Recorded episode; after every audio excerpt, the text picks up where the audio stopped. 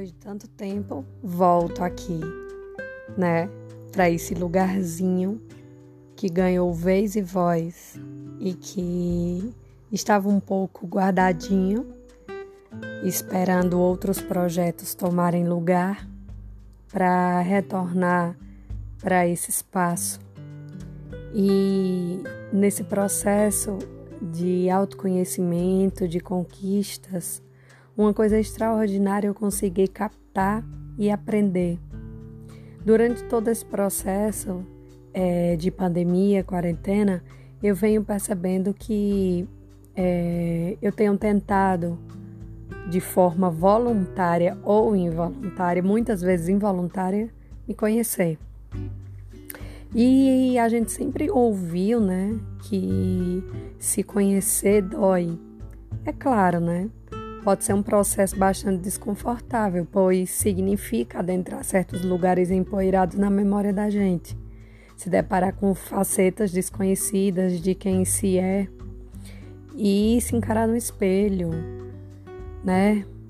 É, escutar a própria sombra para iluminar, é, para iluminar, na verdade, lugares que a gente realmente resolveu não visitar mais. Enfim, assumir-se para si em todos os aspectos é um grande passo, na verdade. Sim, claro, né? Pode ser doloroso, mas algumas lágrimas podem rolar pelo caminho mas é também delicioso. E pode ser leve, doce, suave e tudo isso ao mesmo tempo.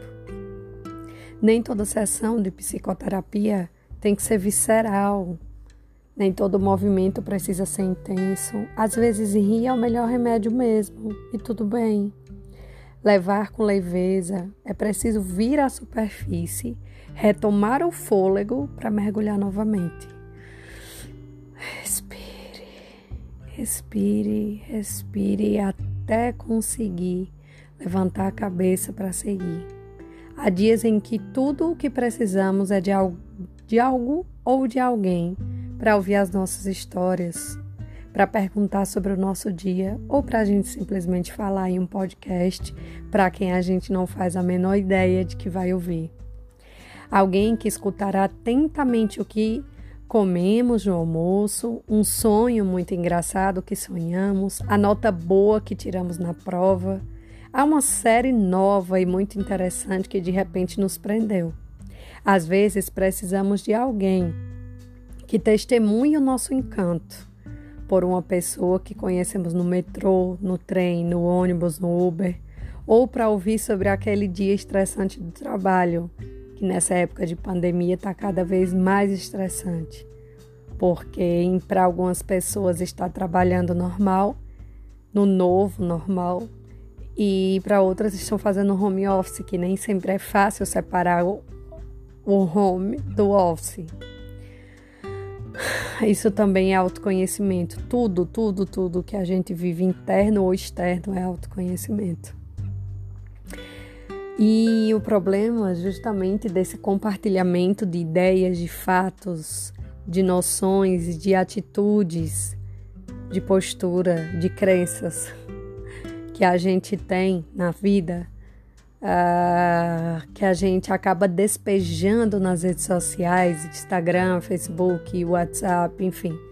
Tudo isso gera na gente uma expectativa, né? expectativa de que a pessoa sintonize com a nossa energia boa, que a pessoa simplesmente flua com a nossa leveza e que fique feliz pela nossa felicidade. Mas na verdade, a vida não funciona bem assim, porque o lado de lá não necessariamente está na mesma sintonia que o lado de cá. Então, nem sempre a energia vai bater e nem sempre o que vem para a gente é bom. Mas sabe, somos humanos. E a gente só tem que se blindar. E se blindar de, do que é ruim é bom. Dizer não é bom. Dizer já chega é bom. Então é verdade que o caminho é cheio de obstáculos, mas é também gostoso sempre que nos observamos de uma perspectiva diferente nos momentos em que nos olhamos com um pouco mais de amor, quando percebemos que estamos conseguindo fazer coisas que até pouco tempo eram inimagináveis por nós. Quando passamos por algo e pensamos imediatamente: preciso contar para minha psicóloga, preciso contar para minha amiga, preciso contar para o grupo de oração que eu participo. Tudo isso faz parte também. O compartilhar com pessoas que vão nos trazer algo bom faz bem e é imenso, porque a gente cresce e a gente faz os outros repensar e crescer também. E é bom demais essa alegria, essa satisfação, essa esse autoconhecimento. Uma das coisas que eram para mim inimagináveis era ler a Bíblia. E eu pude ler a Bíblia durante esse processo de, de pandemia, começar né, a alinhar alguns pontos para ler.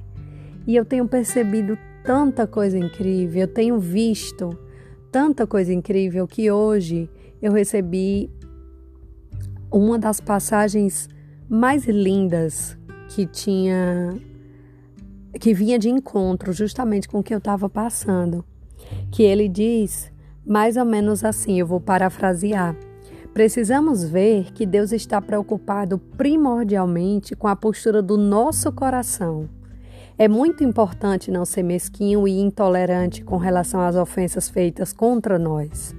Precisamos apenas manter uma atitude correta em nosso coração e deixar Deus cuidar de todas as outras pessoas. Devemos sempre nos lembrar de que pessoas feridas ferem pessoas. E aqueles que nos ferem em geral estão sofrendo por dentro, e a dor deles pode ser tão forte que sequer têm consciência de que estão nos ferindo. Uh, essa passagem é Provérbios 24 e eu queria aqui dizer para vocês um recado muito especial que vem de dentro do fundo do meu coração mais importante e primordial na nossa vida do que rebater a uma ofensa perdoar. E mais, ainda mais celestial e humano é se perdoar. Então, se possível for, nesse mundo pré-apocalíptico, se perdoem mais, se amem muito e se devolvam às suas essências. E por favor, não deixe que o mundo acabe sem que você tenha conhecido a si mesmo e sem que você tenha experimentado a delícia que é conhecer a si. Um grande beijo, até o próximo episódio. Até mais, boa noite.